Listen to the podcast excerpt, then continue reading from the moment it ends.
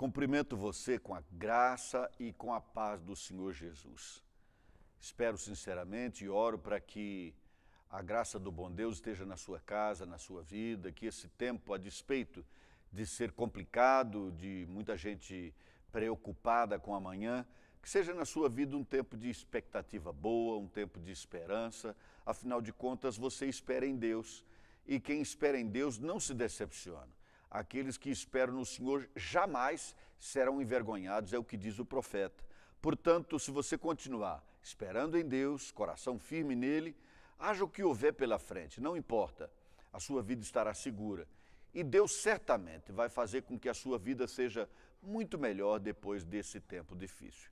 Hoje nós voltamos aos nossos milagres. Nós estamos, quando digo nossos, porque nós temos comentado sobre eles, nós temos refletido sobre eles, mas são, na verdade, os milagres de Jesus.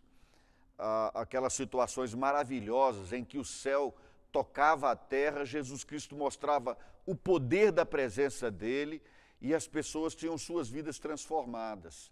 Nós chegamos a mais um momento, mais um milagre. Vocês, se estão me acompanhando, devem se lembrar daquele milagre em que Jesus acalmou uma tempestade. Pois bem, ele ficou na praia uma certa hora da noite. Ele estava muito cansado já, dormiu no barco e depois desse sono bom no barco veio a tempestade, ele acordado, acalma a tempestade e eles continuam a viagem e eles estavam atravessando para o lado leste do Mar da Galileia e lá havia uma região chamada de Decápolis, significa dizer dez cidades, é o sentido literal dessa palavra. Jesus estava indo naquela direção, ele tinha lá seus motivos, mas nós vamos ver no texto de hoje que Jesus ficou bem pouco tempo naquela região. E, infelizmente, o motivo pelo qual ele ficou pouco tempo lá é um motivo triste, um motivo ruim. Ele foi rejeitado lá e logo voltou para o lugar de onde tinha saído antes, na outra margem do Mar da Galileia. Mas vamos ao texto. O texto que eu optei por ler é esse de Marcos, capítulo 5, a partir do versículo 1 até o 20. Mas você pode ler também esse texto com outros detalhes em Mateus 8 e em Lucas 8, com um detalhe curioso. É, se a memória não me falha, o evangelista Mateus, ele fala de dois possessos com quem Jesus vai se encontrar finalmente naquela cidade, naquela região de Decápolis. Mas esse texto aqui fala de um endemoniado. Isso é uma contradição? Não. Lucas e Marcos focaram em uma das pessoas quando Mateus, na verdade, mencionou que tinha duas pessoas. Como o texto só é claro sobre esta, então é sobre esta que nós vamos ler. Sobre o outro, não há praticamente nenhum registro na palavra de Deus, exceto que Mateus se refere a um outro processo também. Ok, vamos lá para Marcos capítulo 5, versículo 1. É realmente um texto interessante.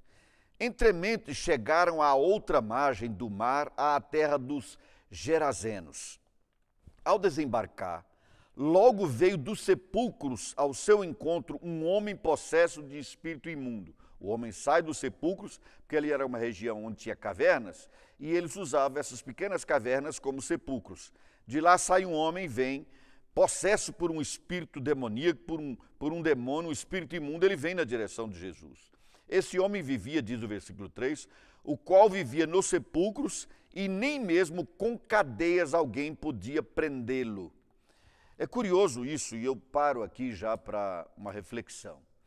Alguns liberais querem convencer-nos de que não há possibilidade de que a Bíblia confirme a existência de demônios. Ou seja, é, naquele tempo eles acreditavam que toda doença era fruto de ação demoníaca, mas que hoje nós somos mais esclarecidos, então nós sabemos que isso era uma crendice. Crendice é de quem diz isso, porque o texto diz o seguinte: aquele homem era amarrado, era correntado, eram correntes que eram utilizadas para prendê-lo, para manietá-lo, para segurá-lo num, num só lugar, e ele quebrava essas correntes. Que crendice forte é essa que quebra correntes? Não é crendice. Ele tinha a força de uma legião de demônios que estava na vida dele. Isso, esse tipo de coisa acontece, infelizmente acontece. Ele estava sendo é, o, o, a, a casa, infelizmente, de uma série de demônios.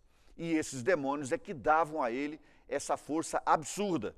Mas o texto continua e diz assim: Andava sempre de noite e de dia, clamando por entre os sepulcros e pelos montes, ferindo-se com pedras. Andava como um louco, não é isso? De dia, de noite, e ele ficava clamando, não sabe exatamente o que ele dizia, mas ele andava entre os montes, as pedras, os sepulcros, se ferindo com as pedras. O, o, o demônio queria realmente humilhá-lo, fazer mal a ele. Quando de longe viu Jesus, correu e o adorou.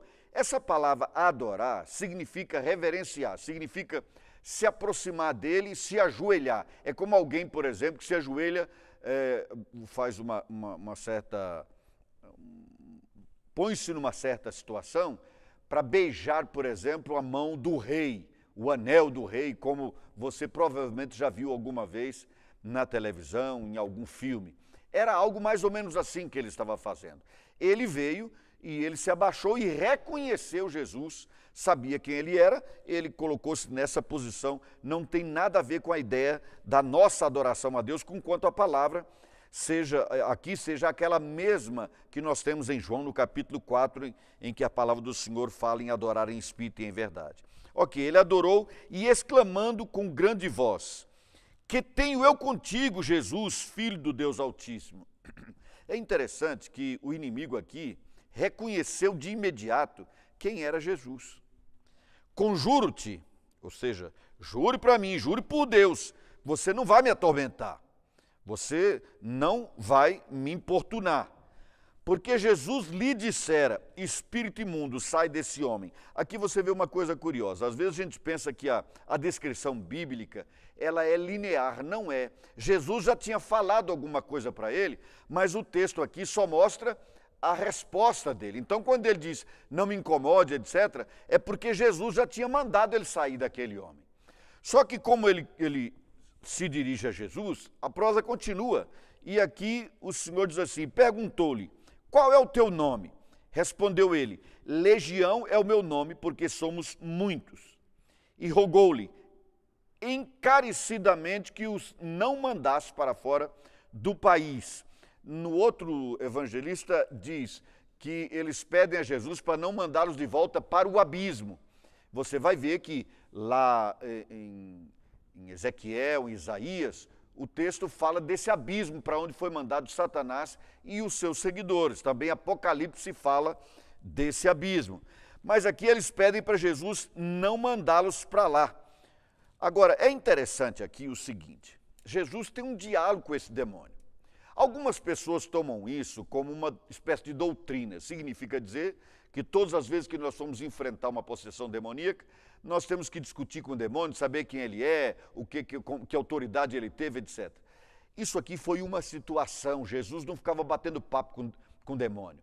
Foi uma situação. E nesta circunstância, nesse momento, nessa hora, Jesus conversa com ele. Não significa que a gente tenha conversado todas as vezes que nós tivemos um tipo de enfrentamento como esse ou parecido com esse. Nesse caso, Jesus conversou. Agora, vamos continuar aqui no texto. Ora, estava, digo, pastava ali pelo monte uma grande manada de porcos.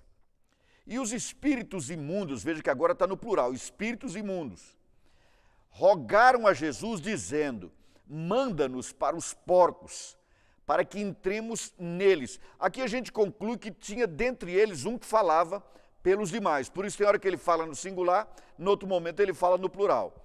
Jesus o permitiu. Curiosamente, vejam que coisa eh, já nos chama a atenção aqui: eles pedem e Jesus atende. Jesus o permitiu. Então, saindo os espíritos imundos, entraram nos porcos e a manada, que era de cerca, em cerca de dois mil, precipitou-se de espinhadeiro abaixo para dentro do mar, onde se afogaram. Os porqueiros, fugiram e o anunciaram na cidade e pelos campos. Disseram: olha, foi isso que aconteceu lá, não temos porco mais, perdemos tudo. Então saiu o povo para ver o que sucedera. Indo ter com Jesus, viram o endemoniado, o que tivera a legião, assentado, vestido, porque ele andava nu, vestido, em perfeito juízo, e ficaram felizes e fizeram uma festa? Não, ficaram com medo. E temeram. Os que haviam presenciado os fatos contaram-lhes o que acontecera ao endemoniado e acerca dos porcos, e entraram a rogar-lhe que se retirasse da terra deles. Ao entrar Jesus no barco, suplicava-lhe o que fora endemoniado que o deixasse estar com ele. Jesus, porém, não o permitiu, mas ordenou-lhe: Vai para a tua casa, para os teus, e anuncia-lhes tudo que o Senhor te fez e como teve compaixão de ti. Então ele foi e começou a proclamar em Decápolis tudo que Jesus lhe fizera e todos se admiraram. Então, a história é essa.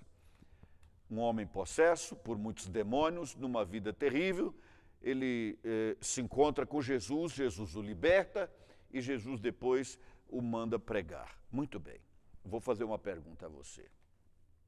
Bom, primeiro me permita contextualizar a pergunta. Esse texto fala em cerca de 2 mil porcos. 2 mil porcos. Vamos tomar o peso médio do porco a hum, 30 quilos. E vamos tomar o preço médio dele vivo em apenas 6 reais. Então significa que nós estaríamos aqui falando em torno de 60 mil quilos. Significa dizer 350 mil reais preço de hoje ou 300 mil, de 300 a 500 mil reais, preço de hoje, foi o prejuízo daqueles criadores de porcos quando Jesus permitiu que os demônios entrassem nos porcos e se jogassem de espinhadeiro abaixo e todos eles morreram afogados. A pergunta que eu faço é a seguinte: se você fosse um criador de porco e você tivesse na sua criação muitos, milhares de porcos, Quantos mil porcos você estaria disposto a dar pela vida de um louco, um homem perigoso, estranho, amedrontador, pavoroso, que anda nu, que vive no cemitério, que dorme nos sepulcros e que representa um perigo porque ninguém consegue contê-lo? Você tem conhecimento de uma pessoa dessa? Você daria quantos porcos da sua criação pela vida desse homem? Agora transforme isso em dinheiro. Você tem sua casa, tem seu carro, tem seus bens. Pensa em desfazer-se desses bens até chegar a algo entre 300 mil e 500 mil reais, e você vai fazer isso para pegar em dinheiro vivo e pagar pela libertação, pela cura de um homem nessas condições que eu acabo de falar para você. Você pagaria? Você daria esse dinheiro? Olha, para dizer a verdade, eu acredito que nenhum de nós nem pensaria em fazê-lo. A menos que essa pessoa fosse a pessoa mais amada. Quanto você estaria disposto a dar, por exemplo, para a pessoa que você mais ama, a mãe, o pai, o filho, a filha, o irmão, a irmã, o cônjuge? Eh, quanto você pagaria para que essa pessoa pudesse viver, pela saúde dessa pessoa? E eu vou lhe dizer, você pagaria o que tem, tudo o que tem. Não 350 mil ou 500 mil, tudo que você tem, que fosse milhões, você daria pela vida dessa pessoa. E aqui está algo para a gente pensar. Realmente está algo para a gente pensar. Porque o que acontece nesse milagre, o que aconteceu aqui, não foi apenas a libertação de um homem, mas algo muito curioso para a gente entender o valor que as coisas efetivamente devem ter. Quanto vale uma vida? Quanto vale um porco? Vamos aqui para o milagre, vamos pensar nele de forma eh, sistematizada, um pouco de didática para ficar claro para você. Esse homem se encontrou com Jesus e foi liberto. É o que Jesus faz. Jesus se encontra com uma pessoa carente, necessitada, oprimida pelo diabo ou possessa por demônios, ou apenas controlada por esse mundo que jaz no maligno. Essa pessoa está a vida dela é uma crise existencial permanente, ela se encontra com Jesus, Jesus a liberta, Jesus a tira do reino das trevas e leva para o reino dele. É isso que Jesus faz. E foi isso que Jesus fez com esse homem aqui. O processo que se encontrou com Jesus foi liberto por Jesus. E o que, que vai acontecer? O que acontece é o que acontece com todos aqueles que se encontram com Jesus. Ao se encontrar com Jesus, esse homem foi retirado do desprezo absoluto e colocado em situação de honra. ele foi colocado em situação de dignidade. Não é por acaso que cada detalhe da Bíblia está escrito. Ali diz que ele antes andava nu pelos cemitérios, pelas, pelas, pelas sepulturas, numa vida horrorosa. Quando Jesus o liberta, o que acontece? Ele se veste. Ele se veste e passa a, a, a sentar-se ao lado dele, como uma pessoa que tinha a dignidade de poder assentar-se ao lado do Filho de Deus. É o que Jesus faz. Quando Jesus liberta uma pessoa, o que ele faz, na verdade, é mostrar a essa pessoa que ela tem valor. Para as pessoas daquele lugar onde aquele homem vivia, a vida dele não valia a vida daqueles porcos. Eles, inclusive, não quiseram mais Jesus lá por causa disso. A vida daquele homem valia menos do que a vida dos porcos. Isso é uma coisa impressionante, porque os judeus não se alimentavam de porcos. Tinha porcos ali porque era uma região de muitos gregos, muitos gentios, muitos não judeus. Mas nós nos alimentamos de porcos. Mas eles concluíram que o alimento que eles tinham, que eram os porcos, valia mais do que a pessoa que se alimentava deles. Não é um absurdo? Não é uma contradição? Mas, em grande medida, é assim o mundo. São assim as pessoas que dão mais valor às coisas do que às pessoas. Então, se você tem vivido e, se sentido vivendo nesse mundo como uma pessoa desprezada, deixada de lado, abandonada, lembre-se do seguinte: neste mundo não há nada que se compare ao valor que Deus dá à sua vida. Para, que, para os moradores daquela cidade, aquele processo não valia a vida do porco. Mas para Deus, a vida dele valia a vida do Filho de Deus. Porque Jesus veio ao mundo exatamente para trocar a vida dele aqui pela vida de gente como aquele processo, pela vida de gente como eu, como você. Porque esse é o valor que Deus dá às pessoas.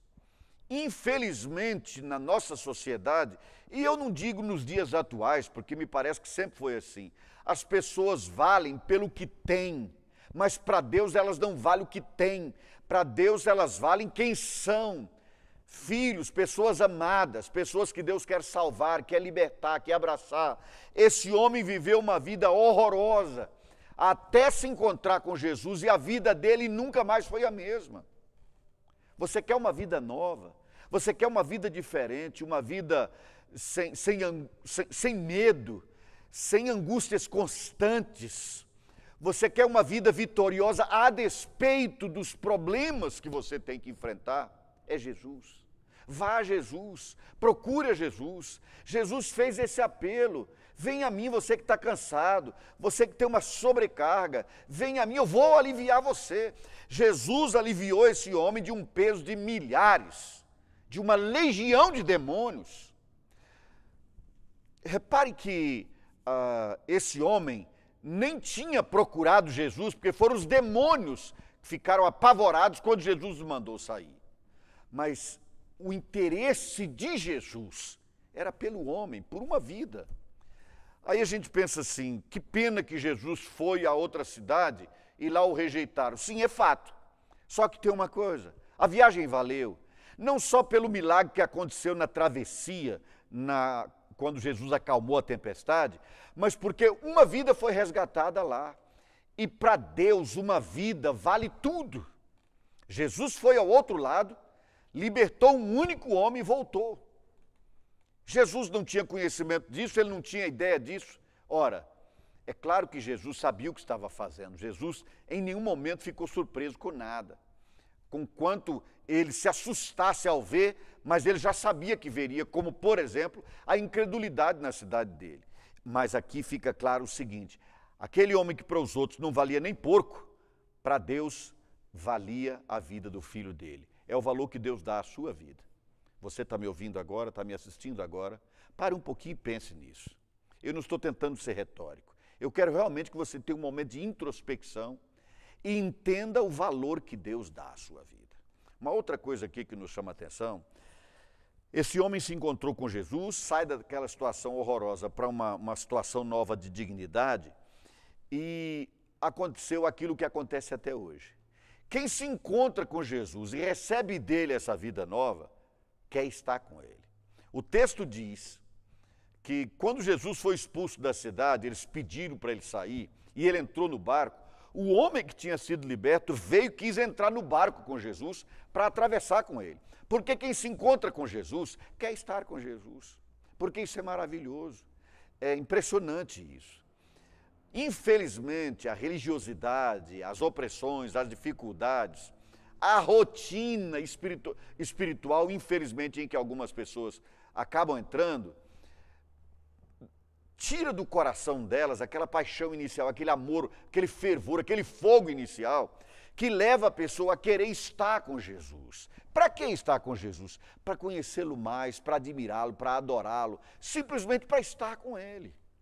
Você, discípulo de Jesus, você que foi liberto por Jesus um dia, e olha agora em volta de você e vê que tudo se tornou comum demais, vê que aquela, aquela vivência inicial do céu na sua vida está passando, volta a esse convívio com Jesus, procure estar com Ele. Aqui nesse caso é interessante, porque o liberto de Jesus, aquele homem que teve um encontro com ele, queria estar com Jesus. A cidade que, ao invés de experimentar a bênção de Jesus, estava lamentando o fato de ter perdido uma fortuna em porcos, esses pediram para Jesus se afastar. É interessante, parece duas orações. Um chega para Jesus e diz: Jesus, me deixa ficar contigo. O outro chega para Jesus e diz: Jesus, eu te suplico, vai embora. Jesus atendeu a uma das orações rapidamente.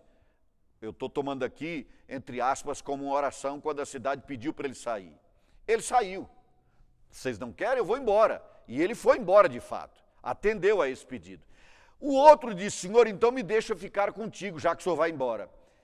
Curiosamente, o que nós temos como impressão aqui é de que a esse Jesus não respondeu negativamente, não deixou que ele fosse.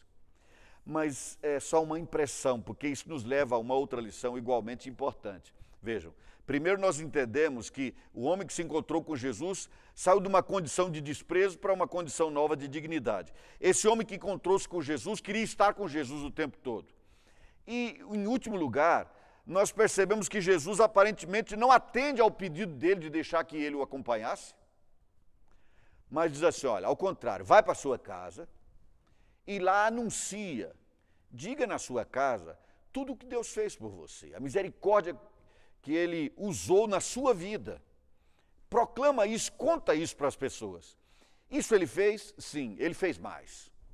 Porque o texto diz no, no final dos versículos 19 e 20 que aquele homem não, não voltou simplesmente para casa para dizer para os irmãos, para os primos, para os pais o que Deus tinha feito na vida dele ele começou a proclamar nas cidades, em Decápolis. Quando diz que ele proclamou em Decápolis, significa que ele proclamou naquele conjunto de cerca de dez cidades, e algumas não pouco importantes, ele foi proclamar a obra de Jesus ali, o que Jesus tinha feito na vida dele.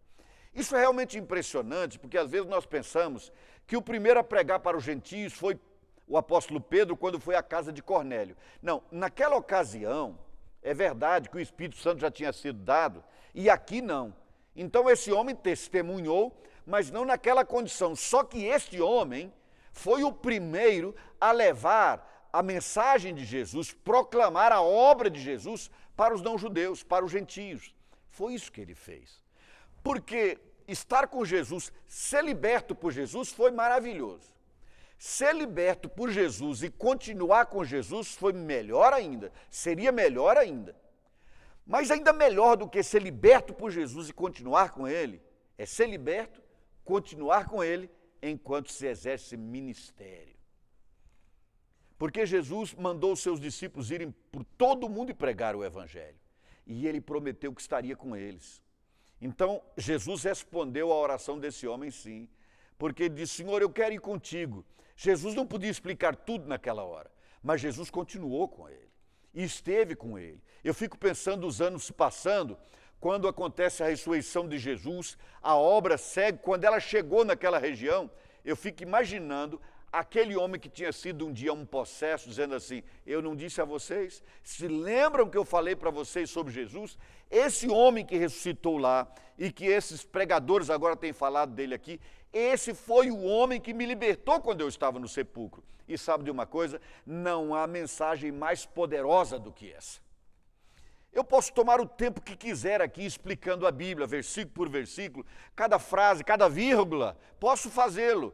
Isso de alguma forma poderá ser enriquecedor, mas nada é mais impactante do que dizer: Jesus mudou a minha vida. E eu estou dizendo isso por duas razões. Primeiro, porque Jesus de fato muda a vida das pessoas. Se Jesus entrar na sua casa, se ele entrar na sua vida, sua vida nunca mais será a mesma. Ela será melhor do que jamais você imaginou. Mas também, finalmente, eu digo isso para que você que tem Jesus no coração não se cale. Não se cale. Você foi liberto. Você conheceu Jesus, você o conhece. Você conhece a palavra dele. Então fale isso para as pessoas.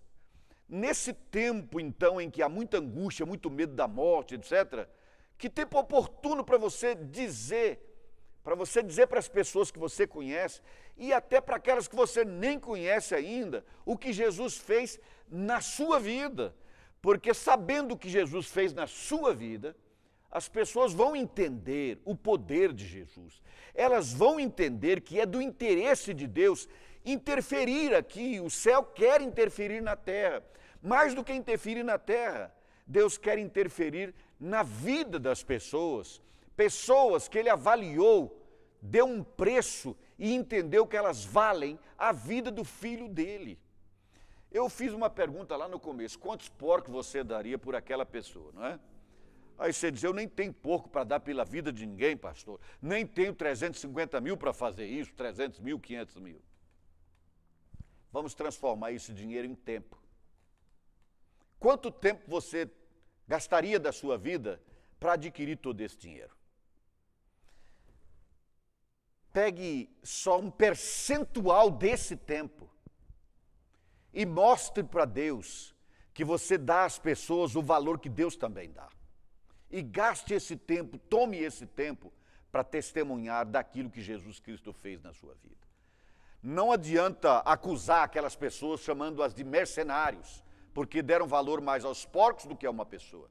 Não, isso não resolve. O que nós devemos fazer é fazer o contrário do que eles fizeram. Gastar o que temos, o nosso tempo, a nossa inteligência, os nossos lábios, os nossos pés, as nossas mãos, a nossa vida, para que as pessoas percebam o valor que elas têm para Deus. Um a um, nós podemos levar todos a Jesus. Muito obrigado por nos acompanhar, que Deus te abençoe, abençoe poderosamente, fique na graça e na paz do Senhor Jesus.